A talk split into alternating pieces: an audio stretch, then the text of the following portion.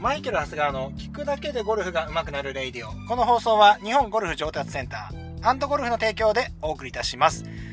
えー、こちらの放送はですね、毎朝6時か6時配信でですね、私、マイケル・長谷川がですね、5分から10分、ゴルフ上達のヒントを話しております。えー、よろしければぜひフォローの方もよろしくお願いいたします。えー、それからですね、私の YouTube チャンネル、マイケルゴルフ TV、まだご覧になっていない方はですね、えー、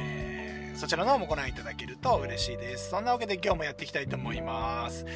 今日はですね、モーションキャプチャーがやばい。うんもっと言うと最近のモーションキャプチャーやばいっていう話をしていきたいんですけれども、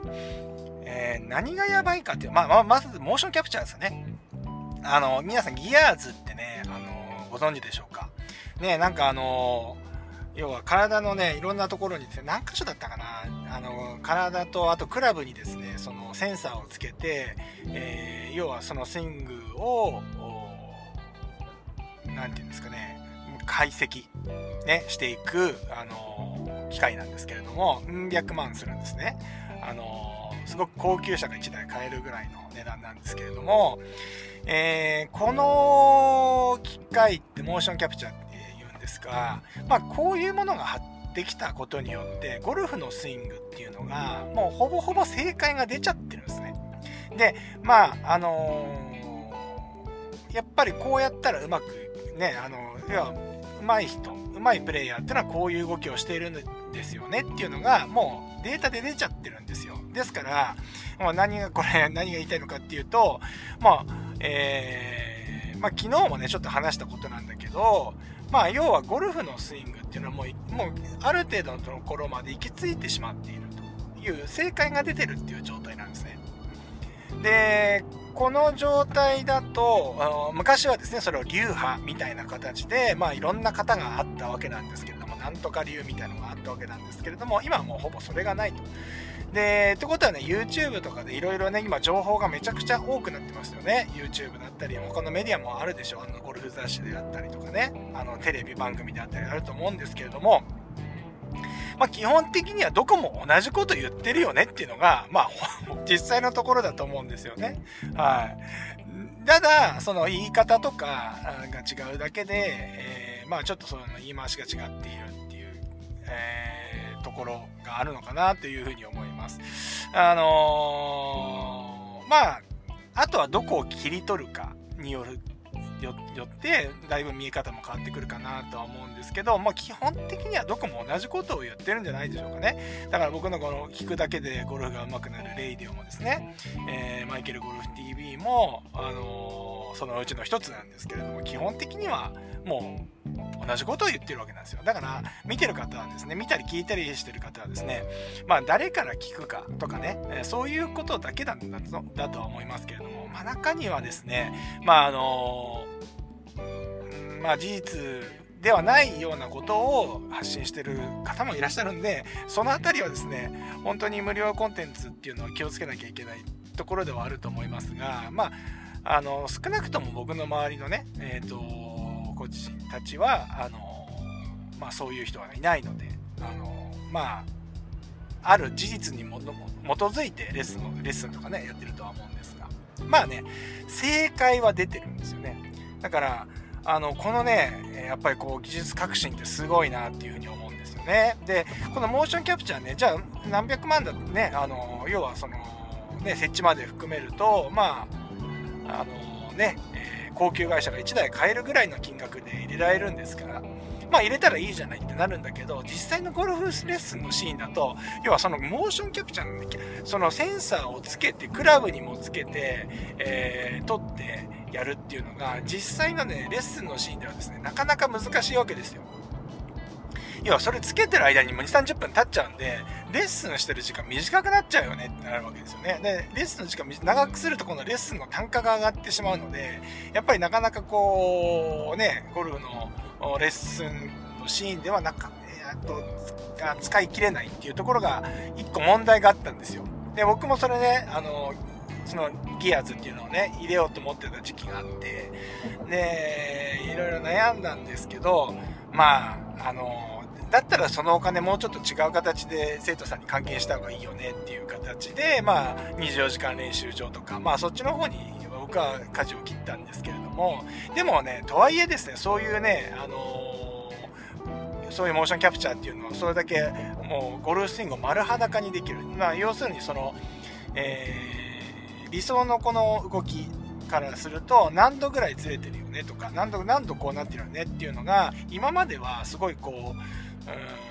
感覚であったりとかまああとはその動画分析ですよねが 2D の状態で、えー、見てたんですけどやっぱりこのモーションキャプチャーっていうのは2次元じゃなくて3次元 3D で見れるのでどの角度からも見れたりとかするのででしかも角度のねあれが見え方とやっぱり違うわけですよね。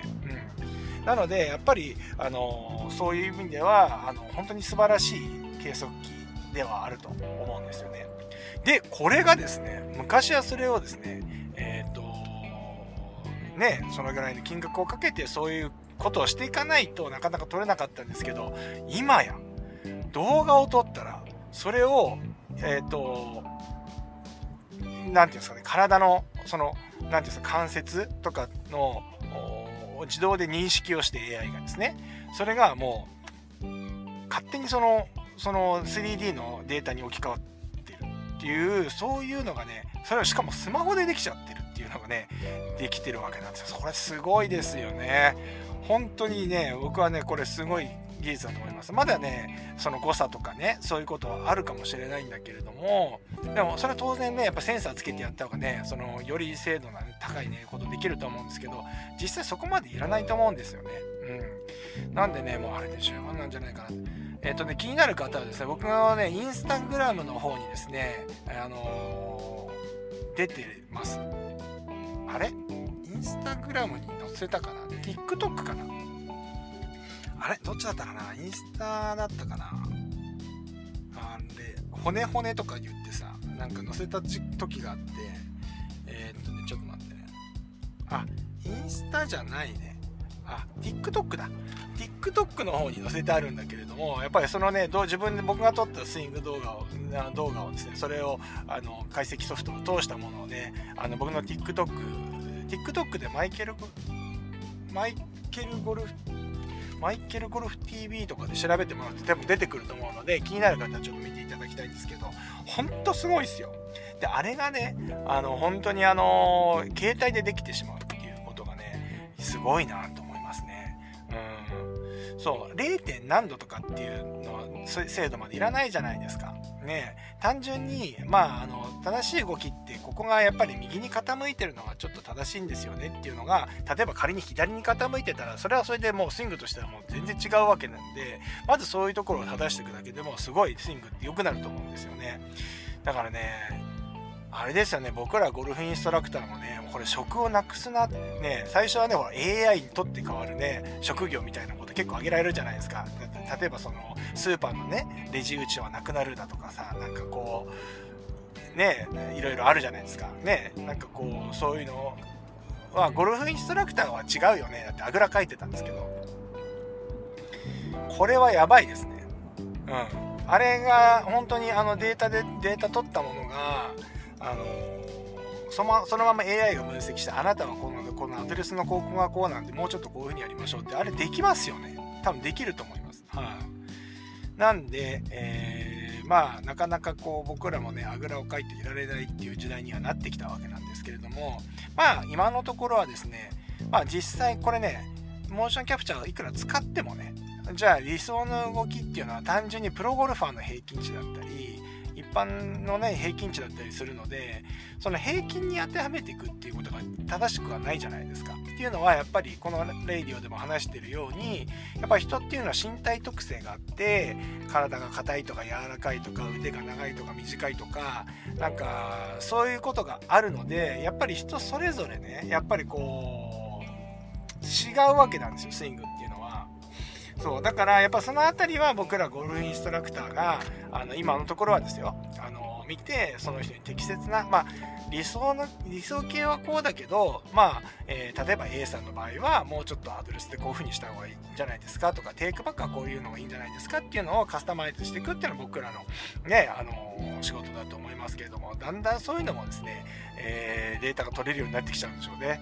いやー怖い世の中になってきましたけれどもねあとはもうそうなったらロボットに教わるかそれとも人間に教わるかってそれはねあの今の YouTube で、ね、誰を見るかっていうのでと一緒でね、結局正解は大体だんだん分かってくる事実は分かってくるけれども、えー、そこからじゃあどうやって選択していくのかっていう時代になってくるんじゃないでしょうかね。うん、そんなわけでですね今回はねモーションキャプチャーについて、ちょっと話していきました。まああまり皆さんはね馴染みがないかもしれませんけれども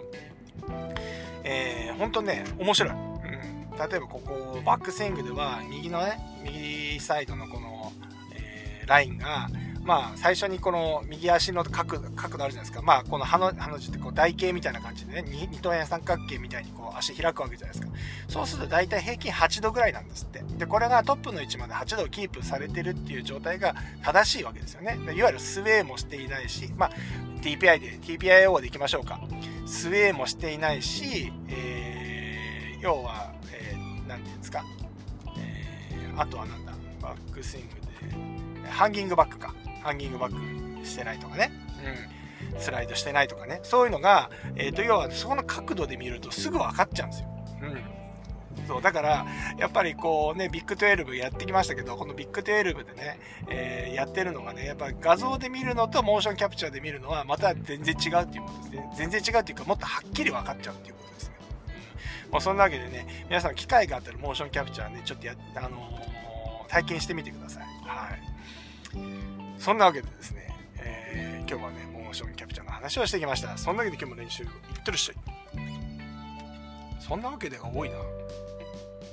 thank you